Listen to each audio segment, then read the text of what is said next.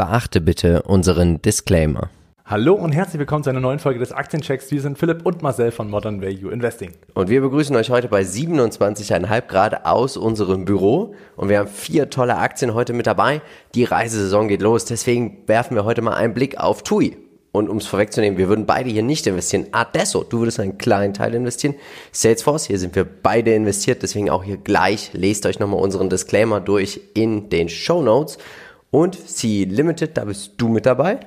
Und jetzt heißen wir nicht nur dich und euch herzlich willkommen hier in unserem Aktiencheck, sondern ihr habt es ja letzte Woche schon gehört, wir haben ähm, oder unsere Kooperation mit Top Cashback hört auf. Und dafür haben wir für euch heute den Tagesgeldersatz dabei aus Leipzig, ein Startup. Und deswegen ist es uns eine große Freude, euch heute Evergreen vorzustellen. Und um es vorwegzunehmen, ich persönlich nutze Evergreen schon sehr lange mit meiner Frau. Ich finde es richtig cool, weil es ist für mich, und das haben wir auch mit Evergreen so besprochen, dass wir das hier auch so bewerben werden. Wir haben jetzt eine langfristige Kooperation. Es ist eine Art Tagesgeldersatz, richtig Marcel? Genau, richtig. Gestützt natürlich mit einer Geldanlagestrategie, die ihr selber nach Risikobelieben einstellen könnt. Ja, das zeigen wir euch auch gleich nochmal, wie das funktioniert. Wichtig ist, es ist so ein Mix, also es sind aktive Fonds, zwei Stück, einen mit Aktien und einen mit Anleihen und das wird auch risikoadjustiert, gerade wie die Märkte stehen. Und ich kann aus eigener Erfahrung sagen, wenn man zum Beispiel auch eine höhere Risikoklasse nimmt, also das ist auf der Skala von 1 bis 10, dann ist tatsächlich so, da ist dann irgendwann eine Downside, wo sie dann einfach auch das Geld Cash rausnehmen. Finde ich persönlich sehr, sehr gut. Also meine Frau und ich, wir sparen zum Beispiel die Rücklagen vom Haus dort oder auch für einen Urlaub oder auch für eine Eigentumswohnung, was wir einfach etwas über einen mittelfristigen Zeitraum Geld, was wir nicht brauchen. Und das Schöne ist, ich weiß nicht, wie es dir geht, wenn ich mich irgendwo einlogge, zum Beispiel bei meinem äh, Girokonto, ich kann dort Geld nicht rumliegen sehen. Und deswegen muss ich das immer gleich wegdonnern in den Markt meistens. Und dann teilweise kennt man es dann ja auch, dann verkauft man trotzdem wieder was, weil man doch irgendwie wieder ein bisschen Liquidität braucht. Und das kann man sich dann auch von Evergreen zum Beispiel wieder rausholen. Das Schöne ist auch die Kosten. Wir sind hier unter 1% und man hat keine Transaktionsgebühren und all solche Sachen. Wir schauen uns das Ganze mal an. Hier gibt's das Musterdepot, also das ist nicht mein Depot jetzt gerade bei Evergreen, aber Schade. da siehst du es.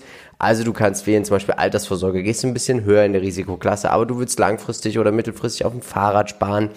Dann gibt's verschiedene Pockets, also verschiedene Konten, Unterkonten, die du dir anlegen kannst. Hier siehst du das Fahrrad, Erbschaft, Traumhaus und du hast diese Risikoklasse, die du selber wählst, zwischen 1 und 10. Wir nutzen es ja jetzt auch für die MVI Holding. Und was machen wir da, Marcel?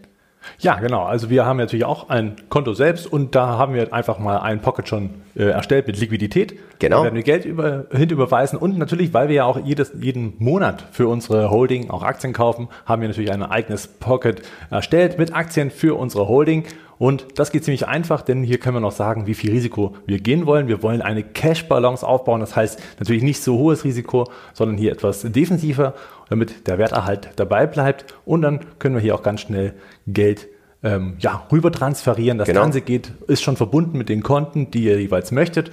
Und dann ist es eben doch auch recht einfach, ohne großartig noch irgendwelche Kunststücke zu betreiben. Also wirklich cool. Es gibt auch nochmal 10 Euro Startguthaben. Also wir begrüßen Evergreen als langfristigen Partner. Hier werden wir euch dann natürlich auch nochmal zeigen, einmal im Monat tatsächlich, wie hat sich alles entwickelt. Also mit dem Code VALUE10E erhältst du nochmal 10 Euro Startguthaben. Den Link dazu findest du natürlich in den Show Notes. Und jetzt genug hier Werbeveranstaltung. Jetzt geht's ab in den Süden und das meistens, oder das machen ganz viele Deutsche, mit TUI. Ich fliege ja immer von Leipzig und da stehen immer auch diese ganzen TUI, diese Urlaub, nee, wie sagt man, Rosinenbomber, ja. ne? die die ganzen braungebrannten dann in den Urlaub fliegen. Und sie sind der führende europäische Tourismuskonzern. Sie sind so wichtig, dass der Staat sie auch gerettet hat in der Corona-Pandemie vor der Pleite. Äh, ich persönlich muss sagen, ich finde, es ist ein heilloses Durcheinander im Moment an den Flughäfen. Und ähm, die Fluggesellschaften profitieren nicht wirklich davon, weil teilweise, also ich würde auch sagen, Mensch, da mache ich doch mal Urlaub in Deutschland und nicht mehr hier groß wegfliegen, weil dieses das entspannte Urlaub fliegen ist halt im Moment nicht mehr, ne? Du musst drei, vier Stunden vorher am Flughafen sein, dann rammelst du da rum, stehst elendig lange in der Schlange. Unangenehm. Das stimmt, wobei natürlich das erstmal, ich sag mal, für diejenigen, die schon gebucht haben, nicht das Problem ist. Also, da, ja. genau, also ich habe ein paar Thesen mitgebracht, natürlich auch ein paar Antithesen Jetzt Endlich. und natürlich auch für alle. Also das letzte Mal sah es schlecht aus. Ich habe mich ganz schwach gefühlt dahinter oder danach und deswegen heute zwei Thesen und zwei Antithesen. Natürlich gibt es mehr und auch hier kein Anspruch auf Vollständigkeit. Die Reisetätigkeiten werden langfristig zunehmen. Davon bin ich immer noch überzeugt, einfach weil ja. natürlich die Leute immer mehr Urlaub haben. Der Wohlstand wächst grundsätzlich trotzdem, auch auf langfristige Sicht und deswegen wird man auch hier mehr mehr Reisen sehen. Und der Nach-Corona-Effekt ist eine kurzfristige Geschichte, die natürlich jetzt hier Auftrieb äh, erhält. Natürlich gibt es die Probleme am Flughafen, wie du schon angesprochen hast, aber keiner möchte auf den echten Auslandsurlaub verzichten, gerade nach zwei Jahren, die man eben ja eher zu Hause verbracht hat, als international zu reisen wird man da sicherlich hier und da was äh, nutzen. Die Antithese Nummer eins, TUI muss natürlich eine hohe Schuldenlast, die man durch die Corona-Zahlungen des Staates ja, erlangt hatte, wieder ähm, ja, reduzieren mit Kapitalerhöhungen. Und da geht man natürlich immer wieder neu davon aus und jeden Tag kann erneut eine Kapitalerhöhung signifikant eintreffen, was wiederum nicht gut für die jeweiligen Aktionäre und Aktionärinnen ist. Antithese Nummer zwei, wenig Markentreue, denn ehrlich gesagt ist mir es egal, ob ich für TUI oder mit TUI in einer Gruppe fliege oder ob ich einen ganz anderen Reiseveranstalter ja. habe. Ich will einfach günstig in den Urlaub fliegen. Das ist mir ehrlich gesagt also, also ich glaube, sie haben noch eine gewisse Dominanz über die ähm, Reisebüros. Über die Reisebüros, ja. wo die die Ü40er vielleicht noch hingehen, aber selbst die, also ich glaube, selbst meine Eltern buchen auch. Ja, meine auch, ja. Die Großeltern vielleicht, aber selbst da, glaube ich, sagen die, also wir jungen Leute, wir saßen auch schon und haben für die Großeltern meiner Frau auch schon geguckt. Ja. Schwierig. Ja, also ja. Also Reisebüro war meine erste Reise tatsächlich, aber danach habe ich immer wieder nur online gebucht. Ich war, glaube ich, noch nie. Obwohl man nicht mal günstiger sein muss online. Ne? Das ist nee. vielleicht ein falsches Verständnis. Also es kann auch durchaus sein, dass aber du musst viel günstiger ist. Aber das genau, es ist halt die Einfachheit, sich einfach ja. selber hinzusetzen und mal zu schauen. Und es macht ja manchen auch sehr viel Spaß. Darf man auch nicht vergessen. Flugausfälle, und du hast es schon gesagt, sind in Europa zu tausenden gestrandeten Passagieren geführt. Also auch das natürlich negativ, weil es auch eine negative Erfahrung ist. Also selbst wenn die Flug ist, oder hier TUI in dem Dann Fall, sagst du nie wieder TUI. Genau, die können eigentlich gar nichts dafür vielleicht, ja. ne? müssen am Ende sogar noch dafür haften, weil sie ja, ich sag mal, wenn du pauschal buchst, müssen die ja trotzdem deinen Rückflug organisieren und bezahlen. Ist halt am ich Ende hab's, tatsächlich auch so. Ich habe es die Woche erlebt. Mein Flieger ist ausgefallen. Ich saß sechs Stunden noch in Frankfurt fest und abends dann ist ja Nachtflugverbot in Frankfurt und deswegen schicken die die Maschinen los. Und wir nach Leipzig sind ein bisschen später gestartet als die vom gegenüberliegenden Gate nach Graz.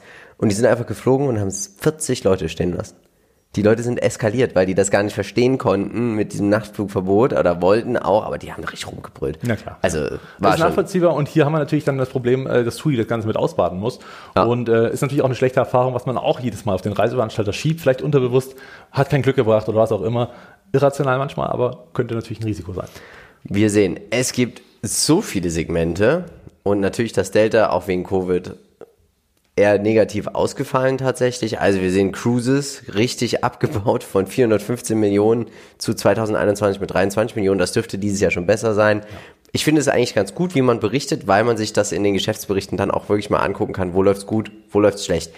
Wie findest du denn eigentlich die Umsatzverteilung weltweit? Ja, weltweit finde ich es ganz gut. Also klar, wir haben äh, größtenteils europalastig, keine Frage. Ähm, ansonsten international ist man nicht ganz so stark aufgestellt. Trotzdem muss man sagen, in Europa eine absolute Dominanz, natürlich ja. auch nach der Pleite von Cook. Und ähm, ja, man muss sagen, das waren trotzdem 2021, obwohl 2020 ja schon letzten Endes größtenteils in diesem Geschäftsjahr auch schon ein Teil Corona ja. mit drin war, hat man jetzt natürlich 21 den Tiefpunkt erreicht. Natürlich wird es jetzt rein tendenziell nur besser, aber die schlechte Verfassung bleibt natürlich. Schauen wir uns den TraderFox Qualitätsscore an. Einer von 15 Punkten. Habe ich noch nie gesehen, glaube ich. Es ist, also nur das KUV ist günstig zu bewerten, 0,68. Durchschnittsperformance in 10 Jahren, minus 2,17 Prozent. Ja, das sah auch alles irgendwie so ziemlich gut aus. Auch mit der Dividende, das hat sich alles ein bisschen, aber man sieht auch schon vor Covid ging es schon ganz schön runter. Ne? Und das ist, glaube ich, einfach, ja, du, du bist so ein bisschen der Getriebene von den ganzen Internetkonzernen tatsächlich und von den ganzen verschiedenen Plattformmodellen, was es gibt. Und es gibt ja immer mehr und mehr Anbieter auch, die ganze Reisen pauschal, alles miteinander vergleichen. Und wie du schon sagst, es ist dir eigentlich egal, ob du es jetzt mit TUI machst oder mit äh, ja, ja. Buxtehude Travels oder sonst irgendwem, ne? Es ist halt einfach es so. Es ist so und hier sieht man tatsächlich auch im Chart und auch schon vorher an den fundamentalen Daten, dass es eben vor Corona schon gekränkelt hat und äh, das ist ein ganz wichtiger Punkt, den man hier nicht außer Acht ja. lassen darf. Wir sehen, dieser Markt ist wirklich zyklisch und er ist meistens direkt verknüpft auch mit weltweiten Krisen. Wir sehen es 2008, 2009, dann ging es auch nochmal 12, dann teilweise nach unten 15, 16 und jetzt natürlich auch nochmal richtig stark. Also, und wir sehen auch die Gewinnmarge verschwindend gering. Das ist natürlich ein riesen Cashburn, den man hier auch hat. Natürlich, wenn du so Reisen organisieren musst, etc. pp. schwierig. Und dann kannst du ja auch nicht alle Kosten weitergeben, weil du ja in einem enormen Wettbewerb stehst. Ne? Wenn du jetzt so siehst, die Lufthansa fliegt eigentlich nur noch in Deutschland, die haben natürlich, die können auch 400, 500 Euro aufrufen für ein Flugticket. Aber das ist natürlich schwierig, wenn du dann mit Air Buxtehude und dann ist da die TUI, die fliegen beide dasselbe Ziel an. Ja. Schwierig. Der Chart sieht eher nach einem Absturz aus, ne? Grauenvoll. Ja, also schon, wie gesagt, vor Corona grauenvoll, nach Corona umso schlimmer. Und jetzt muss man sagen, ist man äh, unter das Tief gerutscht von Corona. Also jetzt hat man noch mal schlechtere also Aussichten. Und ihr seht auch hier an diesem Chart, dass es eben, ich sag mal, auch schnell wieder abgeprallt ist an der 1,90 oder an der 2-Euro-Marke. Jetzt ging es eben hier nach unten, vermutlich dann auch, wie es der graue Pfeil einzeichnet, geht es dann so langsam Richtung 1,50. Muss man natürlich abwarten, wo hier ein Tief gefunden ist. Es ist natürlich der Reiz da, was so günstig aussieht, dass man hier spekulativ reingeht, äh, um einfach mal zu hoffen, dass man sich vielleicht doch mal wieder auf zwei oder drei Euro hochkämpft. Dann wäre es natürlich eine schnelle Verdopplung, ist aber so risikoreich, das muss man wirklich wissen, welches Risiko man da eingeht. Schauen wir uns den Lebenszyklus an. Und ja, man Und es ist Premiere, glaube ich, im Aktiencheck, dass wir ein Unternehmen hier im Niedergang, also wir beide sehen es so, wir sehen die Verschuldung nimmt zu, der Buchwert nimmt ab, Dividenden werden gestrichen, Kapitalerhöhungen werden durchgeführt. Das Risiko ist hier einfach sehr, sehr hoch. Genau. Und das, das ist halt einfach so. Und da müsst ihr bitte euch wirklich tief einlesen, wenn ihr hier sagt, jetzt will ich kaufen. Also das hier ist kein MSCI World, ne? Das ist halt einfach das ist so. Schön gesagt. Ähm, die globale Präsenz ist natürlich immer noch gut, muss ja. man sagen, aber zumindest auch in Europa, dass man sagt, okay, wir haben, ähm, ich sag mal, die Strukturen an sich. Natürlich als Nachteil, das ist eine Schwäche, ist äh, die hohe Verschuldung, klar, schon angesprochen, und die Wettbewerbsfähigkeit. Und damit meine ich vor allen Dingen, dass man noch ganz viele Reisebüros hat. Das Problem, oder das ist ja der Vorteil der Internetriesen, Booking.com, Expedia, sie haben halt keine wirklichen Reisebüros, die halt kosten am Ende. Auch Personalkosten werden da natürlich eine kleinere Rolle spielen. Ja. Und insofern ist es eben ein. Ach, die Skalierung mal, ist online einfach viel größer. Klar, du hast auch ja. Wettbewerb, das muss man sagen, natürlich, ja. mit den ganzen Werbebudgets etc. Ja. pp. Aber dieses, also ich bin immer verwundert, wenn ich am Flughafen mein Gepäck aufgebe und dann gehst du zum Gate, dann hast du in Leipzig immer diese ganzen Reisebüros. Da ist nie jemand drin. Ja, das stimmt. Ich meine, es geht allen Anbietern so, keine Frage. Das darf man auch nicht, nicht äh, außer Acht lassen. Aber es ist ein Wettbewerbsnachteil, ähm, insbesondere zu den Online. Ähm, weißt du, wer hier in der Wohnsiedlung hat jemand einen sehr, sehr unfairen Wettbewerbsvorteil. Hier ist eine Frau, die hat ein Reisebüro gehabt, hat es dann zu Corona aufgegeben, ist in Rente gegangen und macht aber nebenbei immer noch Reisen. Und jetzt verteilt sie hier Flyer mit Angeboten im Wohngebiet. Ja. Und hier sind junge Familien, macht gute Angebote, verdient sich noch was mit dazu. Ja, das ist ein unfairer Wettbewerbsvorteil. Äh, auf jeden Fall. Äh, Chancen. Oh, nochmal zurück. Gibt es Chancen? Ja, äh, es gibt Chancen und zwar der Reisetrend selber. Ganz klar. Also wenn er steigt langfristig, ne, also wirklich auch langfristig, wenn man, wenn man sagt, man schafft es, sich so zu, ich sag mal, restrukturieren, dass man die Schulden so langsam abbezahlt hat, dass man langsam wieder einen Aufwärtstrend erkennt, auch in den fundamentalen Zahlen, dann ist das durchaus machbar. Vielleicht auch sich ja. verschlanken muss. Wir haben den Buchwert angesprochen. Wenn da noch, ich sag mal, unwichtige Dinge verkauft werden oder outgesourced werden, könnte das auch zu Verschlankung führen, die hilft. Risiken selber, ja klar, der Wettbewerb und auch die Flugausfälle. Denn hier muss man sagen, wenn das Ganze nicht stattfindet, so ein Rückflug und man hat pauschal gebucht, dann haben sie hier all die Kosten. Und das ähm, sind Risiken, die sind tatsächlich aktuell ja ich glaube, diese Verschlankung, das ist das nächste, was kommt. Die nächste Stufe. So, dann will man sich gesund schrumpfen. Muss das man. klingt ja auch immer super. Muss man ja. Ich äh, will gesund abnehmen. Zinsangst. Ganz klar, die ist da. Da muss man gar nicht rechnen, weil wird es eine nochmalige Rettung durch den Staat geben? Ich weiß es nicht. Ja, wir entscheiden es zum Glück auch nicht. Äh, der Reisetrend selber, wie schon gesagt, der wachsende Wohlstand auch schon angesprochen. Peer Group, Booking, Expedia und auch ein bisschen Airbnb, denn auch das Geld ist am Ende nicht bei TUI, wenn man über Airbnb bucht. Insofern drei wirklich signifikante. Ich glaube, was hier auch noch dazu, also fantasiemäßig, vielleicht auch zum Beispiel eine Uber die dann irgendwann mal sagen, wenn du sagst, du willst Urlaub dahin machen, dann nehmen die ja, die wollen ja so eine Art Super-App ja auch machen. Und warum sollen die dann nicht noch Hotels mit dazu nehmen? Ja. Also vom Transportwesen hin bis zum Hotel, bis zur Übernachtung und wieder zurück nach Hause. Ja, Urlaubspiraten ist auch ein ja. Konkurrent. Die Aussichten. Analysten gehen davon aus, dass die Umsätze zulegen werden. Und das ist natürlich auch schön, richtig und wichtig. Und ich finde es ganz interessant. Wir sehen also diese Verschlankung. Sie gehen da ja davon aus, dass wir 2023 einen Gewinn machen von acht, einen Umsatz machen von 18 Milliarden und ein EBIT von einer Milliarde. Wenn du jetzt mal schaust, 2019 hatten wir mehr Umsatz bei weniger EBIT. Das Nettoergebnis soll aber gleich bleiben. Also wir scheinen hier doch so ein bisschen, die Nettomarge konnte man durch Verschlanken schon ein bisschen ausbauen, aufbauen, aber die Frage ist auch, wie viele Menschen kriegst du auch zurück in diese Jobs, ne? Also das Personal, Personal, Personal und Ich glaube nicht, dass, also beim Umsatz gehe ich noch mit, aber ich glaube nicht, dass die Ergebnisse so stark ausfallen werden. Ja. Und ich finde, ich möchte auch nochmal betonen, die Nettomarge mit 2%, oder lass es zweieinhalb bis drei sein, ist nicht viel. Das stimmt, ja. Es ist erstens nicht viel und zweitens ist es auch fraglich, ob diese, ich sag mal, doch recht ambitionierten Ziele erreicht werden. Wie gesagt, beim Umsatz kann ich mir vorstellen, ist das machbar, aber die Kosten sind äh, doch recht hoch und wenn man eben die ganzen Restrukturierungsmaßnahmen mit bedenkt. Hochspekulativ. Äh, genau, also das, wenn das so eintritt, ich würde mich freuen, natürlich ist keine Frage, also jeder, der investiert und hier, ähm, ich sag mal, was rausholen möchte, ja, aber das zu erreichen wird sehr, sehr Überleg dir das mal. Du schmeißt oben 18 Milliarden rein und davon bleiben 2,29 Prozent übrig. eigentlich ein Geschäftsmodell, wo man eigentlich auch nicht sein Geld investiert haben möchte. Value-Anleger, die tatsächlich sagen, Buchwert, Buchwert, Buchwert, KUV, KGV, könnte, ich gehe nochmal zurück, hätte man wahrscheinlich letztes Jahr, aber es geht ja, ging jetzt nochmal runter. Also ich kann mi- mir auch vorstellen, dass hier Value-Anleger sagen, kauft bei Margin Low, verkauft bei Margin High. Ja, na und wie gesagt, Spekulation. Denn wenn man sagt, Spekulativer sie schaffen den. Turnaround, sie werden nicht pleite gehen, dann ist das vielleicht sogar eine gute Möglichkeit, um hier doch schnell Ja. mal sehr viel Prozent mitzunehmen, wenn es dann so langsam über die nächsten Ganz mittelfristigen. Monate hochgeht. Aber Solltet ihr jetzt für 1000 Euro zum Beispiel TUI-Aktien kaufen und ihr kauft noch für 1000 Euro eine Reise, denkt immer daran, von diesen 1000 Euro Reisen kommen nur 2,92 Euro an. bei euch Aktionären an, ja. Ja, Also oder mal- 20, nicht mal da. 20, ja, also ganz wichtig. Ich bin der Meinung, kaufen als Value-Anleger hochspekulativ, wenn man das machen möchte. Einsteigen, let's go, wenn man es machen möchte. An der Börse wird die Zukunft gehandelt. Ganz, ganz wichtig. Aktuell handelt die Börse keine rosige Zukunft von der Genau. TUI. Das, also maximal hochspekulativ. Einmal Kauf, kein Sparplan oder sonst was. Aber maximal 0,5 Prozent vom Depot. Also das heißt, du musst hier schon 50, 60 Positionen haben, dass du mal sagst, jetzt mal ja. Genau, also ja, wie gesagt, ich bin bei dir, wenn es um Spekulation geht und man sagt, komm, das probiere ich jetzt einfach mal. Ähm, wenn alles weg, oder wenn das weg ist, diese Investition, dann ist es halt so. Ähm, ja, würde ich mitgehen. Die Zukunft wird gehandelt. Es sieht also offensichtlich nicht so aus, als würde der Markt glauben, dass in den nächsten zwölf Monaten alles besser aussieht. äh, deswegen, ich bleibe dabei, wer eine richtige Position hat, so, ich würde sie verkaufen. Mein Gott, nimmt die Verluste halt mit. Ähm, ja, irgendwelche anderen Gewinne vielleicht gegenrechnen, dann hat man zumindest da steuerlich noch ein bisschen was draus gezogen.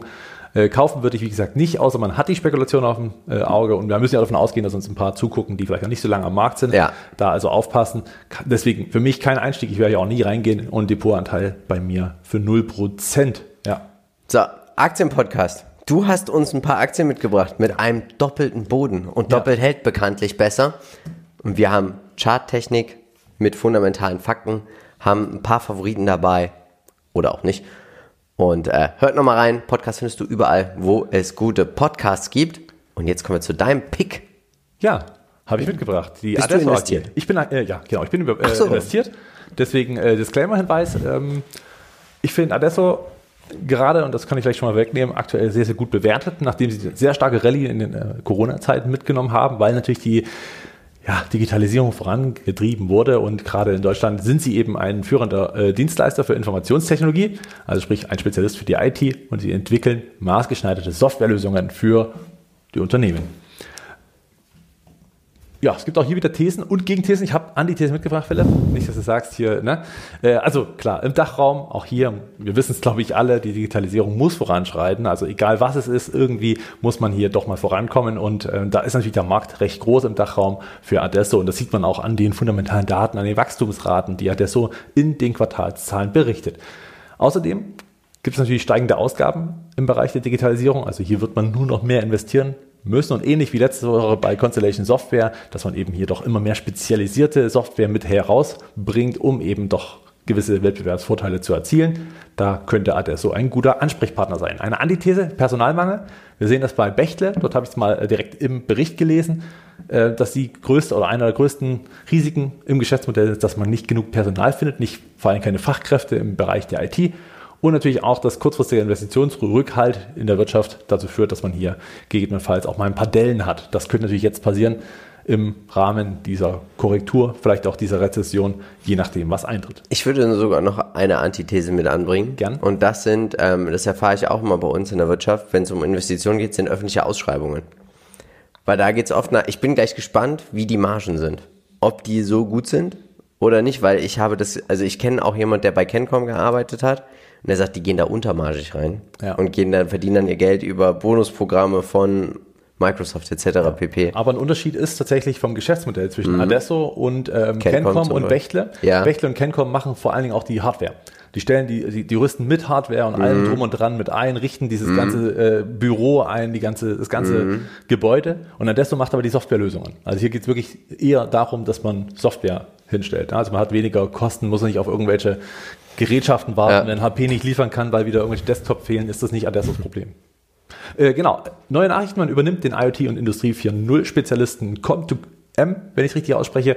Und das ist jetzt vollständig, also nachdem die Akquisition ja, verkündet wurde, ist das jetzt quasi abgeschlossen. Wir sehen Wachstum, sehr, sehr schön im Bereich Service und Lösungen. Das Delta beim Service sehr, sehr gut. 37 Prozent. Also hier scheint es auch Schulungsbedarf zu geben, Unterstützung, Support etc. Ist gut. Genau, man ist natürlich im Dachraum tätig, größtenteils. Ja, also nicht überall ist das Delta absolut sehenswert. Deswegen auch hier Rückenwind. TraderFox Qualitätsscore 12 von 15 Punkten. Mega Performance. 37,36 Prozent im Schnitt. Das ist wirklich hervorragend. Genau, das KGV in meinen Augen führt das Wachstum auch nicht zu hoch und das KOV mit knapp 1,6 für 21 ist auch nicht wahnsinnig hoch. Insofern äh, muss man sagen, trotz der Rallye in den letzten Jahren eigentlich jetzt kein wahnsinnig überteuertes Unternehmen. Wir sehen hier auch oben die Nettoposition sozusagen und unten das Wachstum. Und wir sehen, das wächst schon ordentlich, der Umsatz. Und wir sehen auch, dass der Brutto, also das, was brutto unten übrig bleibt, geht eigentlich Schritt für Schritt mit dem Umsatz. Das finde ich sehr, sehr gut, weil das zeigt einfach, dass die Kosten, um Umsatz zu erzielen, nicht höher werden oder sozusagen, es gibt ja Unternehmen, die schmeißen 50 Prozent oben rein und unten kommen nur 20 Prozent raus. Hier hält sich die Waage sehr, sehr gut, deutet auf ein gutes Unternehmen hin. Auch beim operativen Einkommen sehen wir auch hier, es wächst alles sehr, sehr gut und wir sehen auch, dass die Vertriebskosten geringer sind als das Wachstum, was wieder unten rauskommt. Das ist auch sehr, sehr wichtig. Das ist nämlich meistens dann auch nochmal ein Hinweis, Mensch, hier muss ich ja viel Marketing etc. ausgeben und krieg eigentlich, also wenn ich 100 reinschmeiße und krieg nur 80 raus, ist die Retention natürlich nicht so gut. Wir sehen auch hier, Umsatz je Aktie, er legt zu, auch der Earnings per Share je Aktie legt zu. Und ähm, die Verwässerung der Aktienanzahl finde ich auch gut. Ist nicht, ist nicht viel, das sind wahrscheinlich Mitarbeiteroptionen. Nehme ich hier so an. Denke. Ein- 0,01 Prozent, 1,27. Beziehungsweise auch hier und da mal vielleicht die eine oder andere Übernahme, wie wir es gerade Ja. gesehen haben, die natürlich auch nicht komplett in Bar bezahlt wird, sondern immer auch mal mit Aktien. Ähm, ja, Sieht gesund aus, muss man tatsächlich sagen. Und wir sehen auch hier nochmal den Basic EPS, also das normale Earnings per Share, Gewinn je Aktie und Continuing Operations. Also das, wenn man zum Beispiel mal was verkauft, dann wird das bereinigt und auch hier gibt es aktuell noch keine Verkäufe, noch keine Bereinigung. Charttechnisch, eben sehr stabil. Also was jetzt, ich sag mal, rein charttechnisch sehr stabil aussieht, sind natürlich trotzdem eine, ich sag mal, doch eine relativ hohe Range. Wenn man vom Allzeithoch mal runtergeht auf 220 auf 150 von mir aus, ist das schon eine absolute, schon eine höhere Zahl, aber man bleibt zumindest in einem Seitwärtstrend aktuell. Und man hat diesen Abwärtstrend noch nicht eingeläutet, obwohl die Schwäche des Marktes ja schon da ist. Das wissen wir ja schon seit einigen Monaten. Insofern konnte Adesso diesen wirklichen Run in der Corona-Zeit weiterhin behalten und korrigiert auf sehr hohem Niveau weiterhin, was es eben auch, ich sag mal, fundamental wahrscheinlich auch aufgrund dessen, dass die Bewertung nicht so allzu utopisch war, eben doch durchaus stabil erscheint. Heißt aber nicht, dass diese Unterstützung unbedingt halten muss. Es kann auch sein, die fällt und dann geht es nochmal runter Richtung 120. Alles denkbar, aber momentan sieht es doch recht positiv aus. schauen wir uns den Lebenszyklus an. Wachstumsunternehmen. Ja, absolut. Ja. Gibt es auch, glaube ich, nicht viel Gegenstimmen. Äh, Stärken hier das Know-how. Man hat, äh, ich sag mal, gerade in Deutschland mit dem, was man macht, doch einen gewissen Vorteil. Äh, Die Diversifikation an sich, wenn man auf die Seite geht, sieht man auch, äh, auf die, auf die Internetseite von Adesso sieht man auch, was im Prinzip alles angeboten wird, kann auch ein bisschen tiefer rein, würde ich auch jedem empfehlen, der investieren würde wollen. Die Schwäche, man ist natürlich relativ klein, könnte wiederum eine Stärke sein, wenn man doch mal vielleicht darüber übernommen wird. Wer weiß das schon, ne? ist jetzt mit einem Wert auch nicht, sind auch so, bloß wirklich so ein. Essentia oder so könnte da einfach so. Das geht dann relativ schnell, wenn man möchte. ne? Die Digitalisierung schreitet voran. Das ist ein äh, ja, klassisches ähm, Szenario. Der Wettbewerb ist selber da und der Fachkräftemangel ist eben hier doch ein Thema, was, wie schon erwähnt, durchaus ein Problem sein könnte. Zinsangst. 1,53% Zinsen finde ich relativ viel, ist aber trotzdem eigentlich relativ gering. Wenn man das sieht, 12,4% vom EBIT bei einer Fremdkapitalquote von 31%, finde ich in Ordnung. Also- ist, ist okay. Wie schon die anderen fundamentalen Daten, muss man sagen, ist das ein sehr, sehr solide geführtes Unternehmen, Ja. wie ich finde. Also sehr robust, also sehr gesetzt, nicht allzu, ja, völlig äh, unverständnisvoll Mhm. ähm, hochskaliert, sondern eben tatsächlich sehr bodenständig und tatsächlich auch solide. Ein solider Mittelständler, gefällt, Was ne? mir einfach sehr gefällt daran, ja. Genau, die Digitalisierung selber schreitet voran. Wissen wir ja, Individualisierung der Software haben wir auch schon letzte Woche bei Constellation Software. Eine richtige Peer Group ist natürlich neben Constellation Software vielleicht so im, im paar bestimmten Schnittpunkten. Ich mal, eine Bechtle und eine Kencom eigentlich auch nicht so richtig. Deswegen, ich habe es mal freigelassen. Auch wenn man jetzt äh, in den einschlägigen Seiten bei der Peer Group sucht, gibt es eher so, naja, ich sag mal, nicht Wenn- ganz verständnisvolle. Aber wir haben ja eine tolle Community. Vielleicht, genau, bitte her damit, mit Ideen. Aber auch hier muss ich sagen, was mir fundamental nicht gefällt, das ist die Nettomarge. Also ich weiß nicht, wie du das siehst. Ich finde vier, also fünf Prozent, die können wir schnell wegbrechen. Finde ich nicht viel. Ja, also ist natürlich nicht riesig, das stimmt. Ähm, es ist sicherlich auch noch für einen Wachstumswert, der recht viel daran knappert, natürlich auch, ich sag mal, neue Marktanteile zu gewinnen. Äh, vielleicht auch nicht der Fokus, jetzt zu sagen, wir müssen jetzt die Marge sonst wohin schrauben. Hier wird man wahrscheinlich nach und nach ähm, sich auch mit Kosten gegendrücken müssen, auch um natürlich hier weiter Wachstum zu erzielen. Ich finde, solange das Wachstum so Ah, die solide Umsatzverdopplung ist, passt, okay. also bis 2024, also wahrscheinlich 225 Verdopplungen auf Sicht von fünf Jahren, vier, fünf Jahren. Das finde ich super gut. Sieht schon gut aus. Da alles andere, ich sag mal, sehr stimmig ist und wie schon gesagt, sehr Mhm. solide gesetzt, gemanagt ist, glaube ich, ist das auch relativ schnell regulierbar. Und wenn man möchte, kann man den Schalter sehr schnell auch Richtung Nettomarge umschalten. Aber, ich dann glaube, frage ich mich, warum gewollt. ist das Unternehmen so günstig bewertet? Vom KUV. Ich würde sagen, weil es ein europäisches und deutsches Unternehmen ist. Auch Bechtle ist massiv, finde Mhm. ich, unterbewertet, auch wenn sie ein bisschen anders äh, dabei sind. Aber wir haben eben nicht wirklich die Riesenbewertungen bei europäischen Unternehmen. Wäre die Adesso, meine Prognose, wäre die Adesso in der Nasdaq gelistet, wäre sie höher bewertet. Behaupte ich. Vielleicht kauft ja jemand aus der Nasdaq die Adesso. Dann, dann sind sie höher bewertet. Buy and hold, wenn man überzeugt ist. Ich gebe noch zu bedenken die Nettomarge. Ja. Würde ich aufpassen. Dividendenwachstum, glaube ich, haben wir hier schon sehr gut. ja. High Growth, boah, bin ich immer ein bisschen skeptisch. In Deutschland finde ich immer schwierig, alles so Investitionen und wenn ich das auch bei mir in der Firma sehe, da, wir haben jetzt hier Office-Umstellung und ach, ich muss, wenn ich dir diesen Gruppenchat zeige, wie oft da bei wem irgendwas von der IT nicht funktioniert, also oh. Gut. Zeigt aber auch, dass viel Luft nach oben ist, wenn man das Ganze positiv sieht. Aber natürlich ein Prozess, der länger dauert. Und ich sag mal, solange die Wachstumsraten da sind, heißt es ja, dass mehr investiert wird. Insofern bin das ich sagen wir da, mal äh, zu so einem Sprinter, nachdem wir gerade verloren Gute ist, du kannst ja noch schneller laufen. Guck dir die anderen an. Genau, schau, da geht noch mehr. Einstieg. Bei KUV unter 1 bin ich der Meinung, könnte man hier ein Value-Schnäppchen haben. Buy and hold. Depotanteil kleiner 1%. Ich denke, wenn man unter einem KUV von 1 ist, könnte man auch hier mal mit dem Sparplan sich ein paar Positionen ins Depot bauen. Ja, mit der Begründung würde ich, bin ich bei dir. Auch jetzt die Unterstützung würde ich, wenn dann nutzen, wenn ich überzeugt bin, Ja. dass es äh, zu investieren, dann könnte man jetzt die Seitwärtsphase immer unten nutzen, nicht oben, unten nutzen. Sonst hat man natürlich da, äh, ich sag mal, Geld verschenkt. Einmal Kauf und auch unter einem Prozent. Kommen wir zu Salesforce und jetzt gehen wir über die Wolken und sie sind der weltweit führende Anbieter von Customer Relationship Management Software, kurz CRM. Und das ist natürlich, da sind sie einfach top of the pops, state of the art. Wir sind investiert. Ich habe dich überzeugt damals. Du, also Von einem Tech-Unternehmen. ja auch die Analyse dazu, also wir haben ja Salesforce schon öfter im Aktiencheck gehabt, Ja. das ist uns durchaus bewusst, aber hatten wir jetzt eben schon länger nicht mehr und äh, die Nachfrage war da. Daten sind das neue Gold und das wissen wir ja eigentlich schon seit einigen Jahren und die müssen eben auch genutzt werden und das Ja. kriegt eben Salesforce mit dem, äh, ja, mit dem Datenmanagement ordentlich hin. Zahlreiche Zukunftstechnologien vereint eben Salesforce, wenn man auch die ganzen Investitionen in kleinere Firmen hat. Natürlich auch die Übernahme von Slack, die hier sehr, sehr spannend ist. Die Antithese Nummer eins, Unternehmen bereits zu groß für eine große Outperformance. Könnte man denken, würde ich aber ehrlich gesagt äh, gegenhalten. Und Fehlgriffe bei M&A könnte man natürlich jederzeit haben.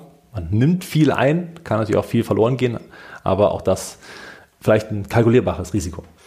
Wir sehen, der CEO Mark Benioff, der ist ja, das ist ja so, der ist ja so, der lebt auf seiner Wolke. Also wenn ich den immer höre bei Mad Money, für ihn ist immer noch Day Zero. Der ist noch kurz vorm Notar, ist der gerade mit Salesforce. Der hat grad gegründet. Das ist ja, also der, der hat gerade erstmal die Idee, wo Salesforce überhaupt hin soll.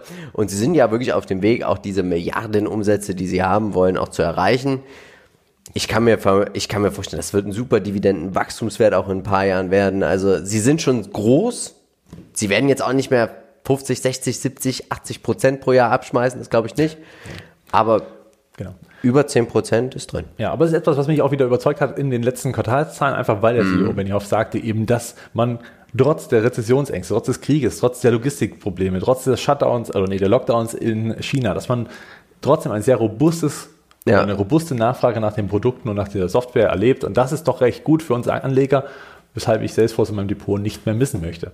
Wir sehen auch hier breit aufgestellt, also im Bereich Marketing, Datenverarbeitung, die ganze Salesforce-Plattform, Vertrieb und der Service dahinter. Toll. Also schön breit aufgestellt. Wenn man hier investiert, holt man sich hier einiges ins Depot. Und vor allem auch weltweit, weil Ja. auch da ist man sehr gut diversifiziert. Die Deltas gefallen mir ebenfalls und das auch weltweit, was wiederum dafür spricht, dass man hier auch wirklich viele Lösungen für alles Mögliche hat. Schauen wir uns den TraderFox Qualitätsscore an. 12 von 15 Punkten, Durchschnittsperformance 17,15 Prozent. Und ich könnte mir auch vorstellen, dass man hier wirklich, also 10 bis 15 Prozent würde ich hier erwarten. Langfristig gesehen, auf Sicht von den nächsten 10 Jahren. Also eine Verdopplung würde ich hier schon erwarten. Aber wichtig, da wären wir schon bei über 300 Milliarden Dollar Market Cap. Also das ist schon ein richtiges Dickschiff hier. Genau, Ne? aber wenn die mittelfristigen Ziele, so wie es Benioff eben auch, ich sag mal, fokussiert, was bisher ja auch Ja. eingehalten wird, ähm, eintreten, dann ist das durchaus auch gar nicht so eine riesenhohe Bewertung. Kann man also durchaus auch mal überlegen, den Rücksetzer jetzt zu nutzen. Fundamental sehen wir auch hier Wahnsinn. unglaublich stark. Umsatzwachstum geht aber zurück. Ne? Also wir sehen 34, dann gehen wir runter auf so unter 30, jetzt sind wir unter 20. Das ist aber natürlich auch die schiere Größe dieses Unternehmens. Aber wir sehen auch hier, dass die Costs of Revenue, also das, was man benötigt, um die Umsätze zu erzielen, Marketing etc., das nimmt nicht in dem gleichen Maße ab. Also das heißt, man muss hier doch auch viel Geld in die Hand nehmen, um Umsätze zu erzielen. Die steigern, also steigen auch mehr als die Umsätze an sich. Aber ich finde, das ist alles noch im, also im vertretbaren Rahmen. 24 Prozent der Umsätze nimmt man, um Umsatzwachstum auch zu generieren. Und das mündet dann in 18 Prozent. Also es ist trotzdem noch in Ordnung. Und ich finde auch hier, was ich sehr gut finde, ist wieder die Bruttoeinnahmen, also der Gross Profit. Wenn wir das mal überlegen, wir haben 18,7% Umsatzwachstum und am Ende kommt 16,72% Steigerung vom Bruttoumsatz raus. Finde ich in Ordnung. Genau. Man ist halt auch in einer Wachstumsphase, wo Ja. eben sowas Sinn macht. Wir sehen auch hier wieder beim Operating Income, das hier liegt man noch nicht so den Fokus drauf, eher auf dem Free Cashflow. Der Free Cashflow ist schon sehr, sehr stark. Das sehen wir auch hier nochmal. Was mir nicht so gut gefällt, ist die Verwässerung tatsächlich der äh, Aktien. Genau. Hat Das- aber natürlich einen großen Grund. Muss Natürlich, sagen, ne? also- Also, Slack-Übernahme, äh, vorher die Übernahme. Aber auch Mitarbeiteraktien. Ich habe extra, in, ich habe in den, in den Geschäftsbericht geschaut. Na klar. Im Moment fressen die Mitarbeiteraktien fast die Hälfte vom Gewinn, wenn man einen ausweisen würde. Und das finde ich viel. Ja. Also die Hälfte des Gewinns an die Mitarbeiter auszuschütten.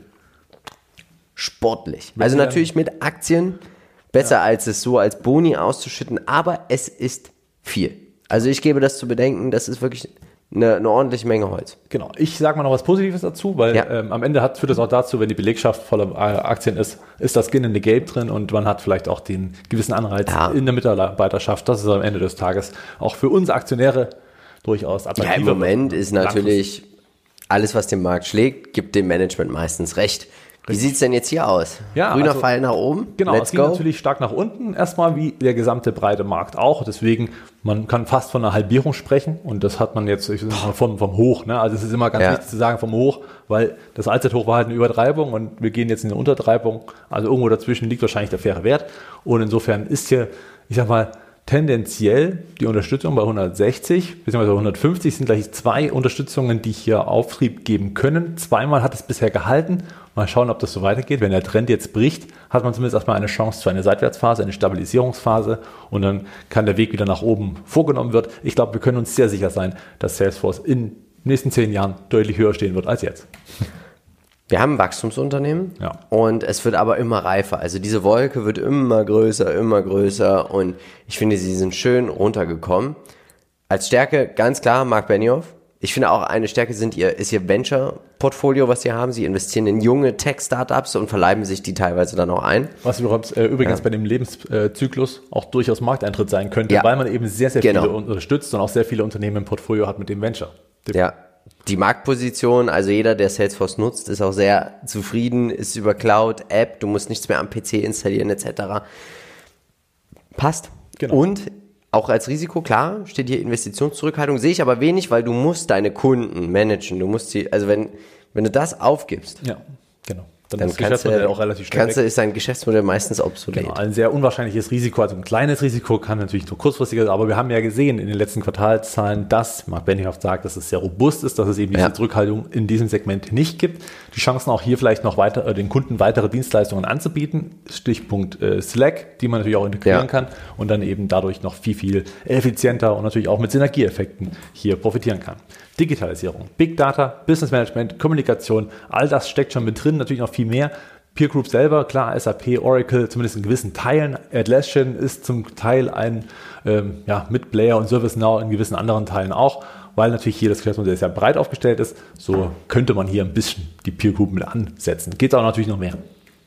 Schauen wir uns an, was sagen eigentlich die Analysten. Und sie sagen, es geht ordentlich nach oben.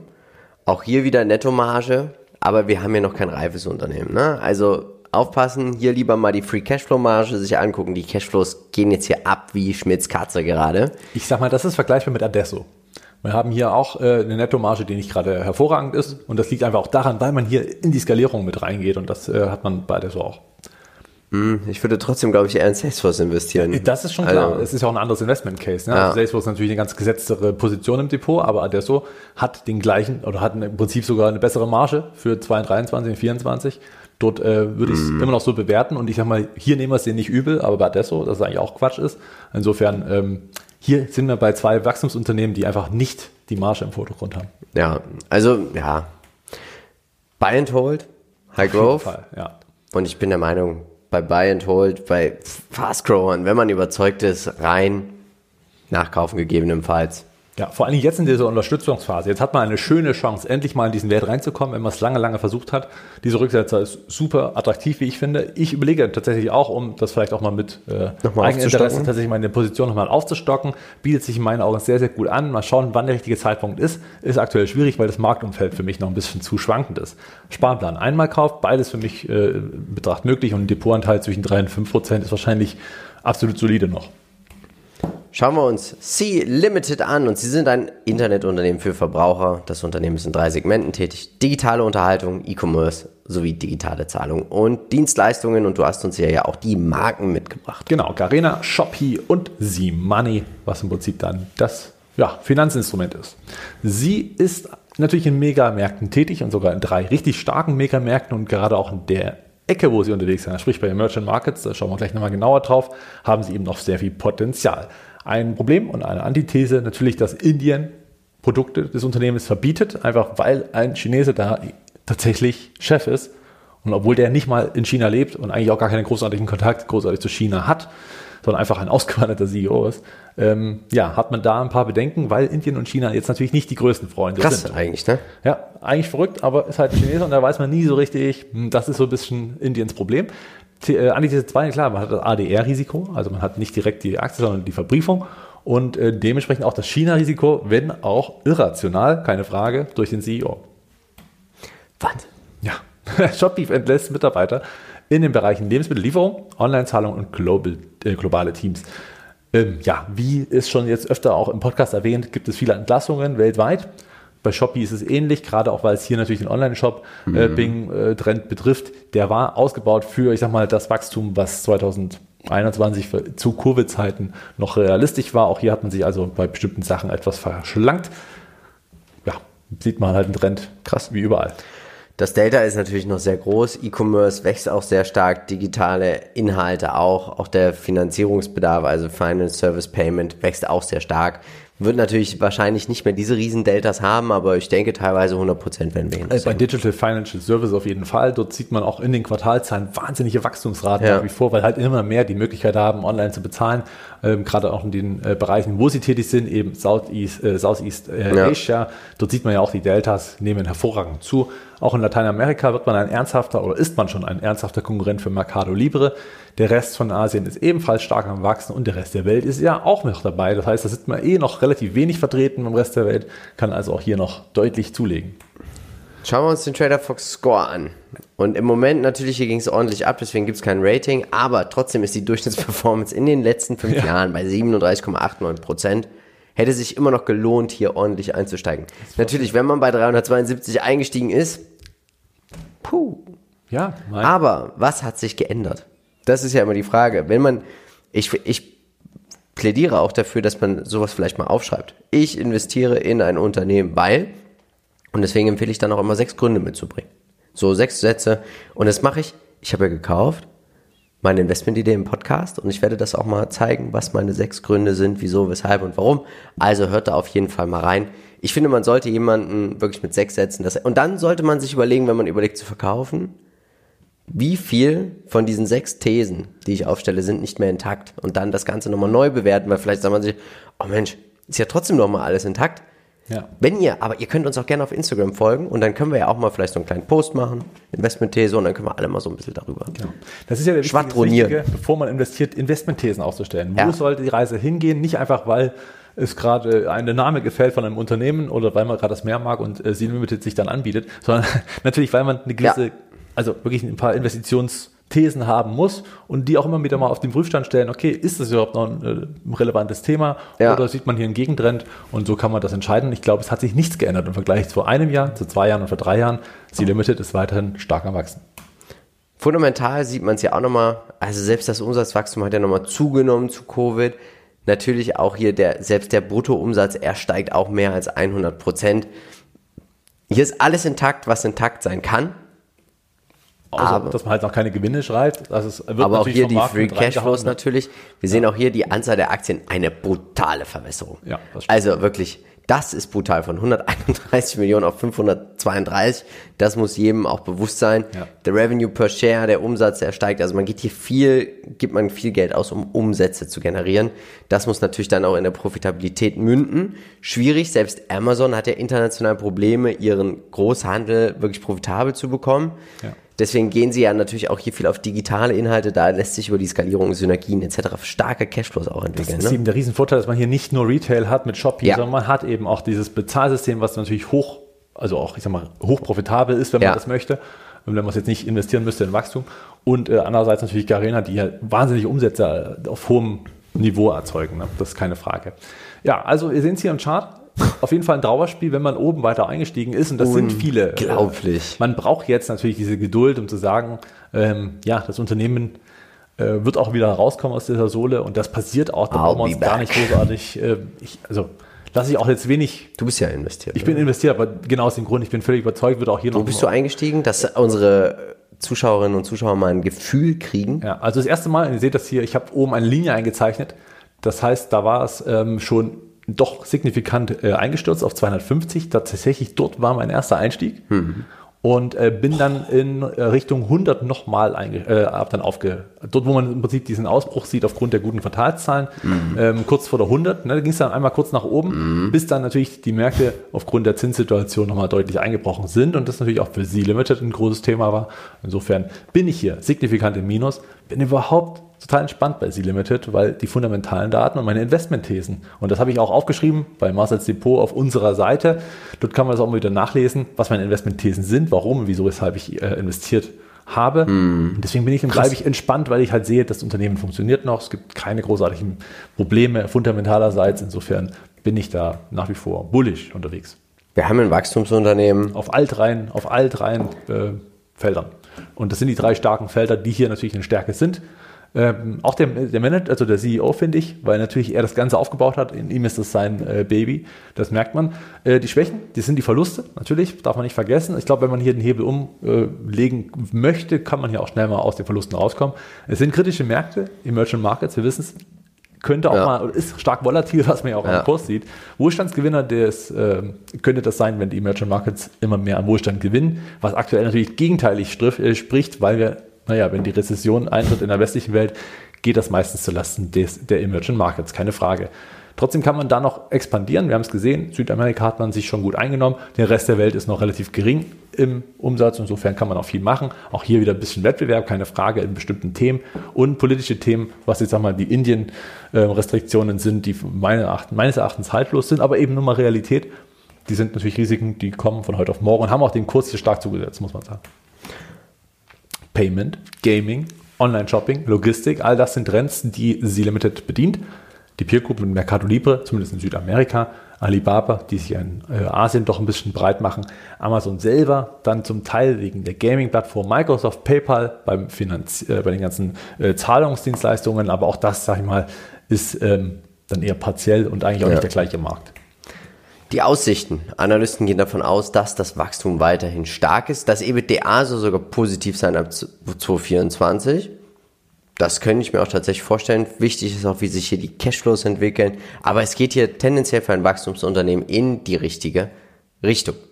Für mich tatsächlich ist es kein Buy and Hold, okay. muss ich sagen. Ähm, warum?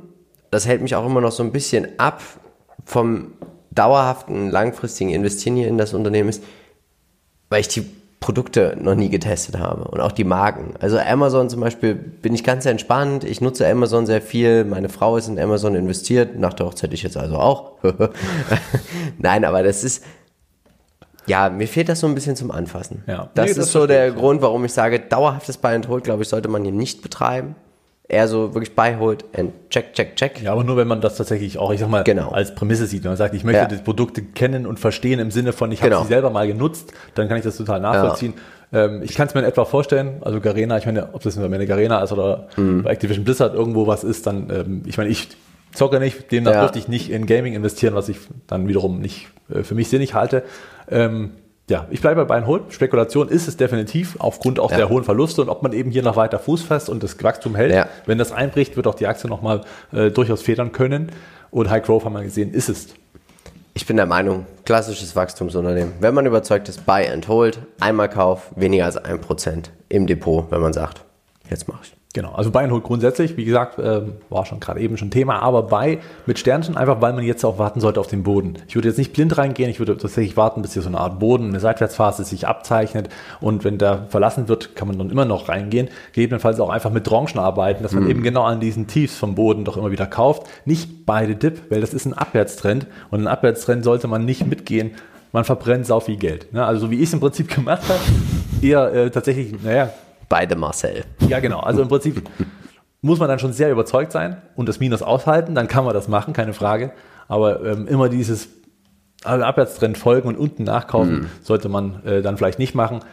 Ich habe einmal gekauft, da war es noch kein Abwärtstrend, da war es das Tief vom Aufwärtstrend. Und beim zweiten habe ich gekauft aufgrund starker Quartalszahlen und eigentlich ein Ende dieser ganzen Geschichte, bis dann eben doch der Krieg kam. Schade.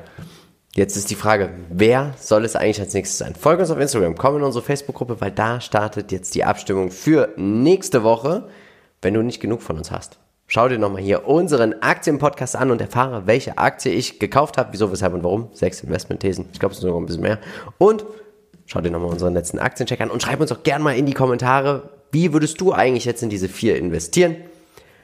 Und dann bleibt uns eigentlich nur noch eins zu sagen. Wir von Modern Value Investing sind überzeugt, es gibt immer und irgendwo einen Bullenmarkt. Natürlich werden wir versuchen, diesen zu finden, um dann auch in diesen zu investieren. Nächste Woche werden wir im Podcast mal wieder die Hosen runterlassen und dann schauen wir mal, wie sich unsere Depots entwickelt haben. Also, bleibt dabei bei Modern Value Investing. Ciao. Ciao.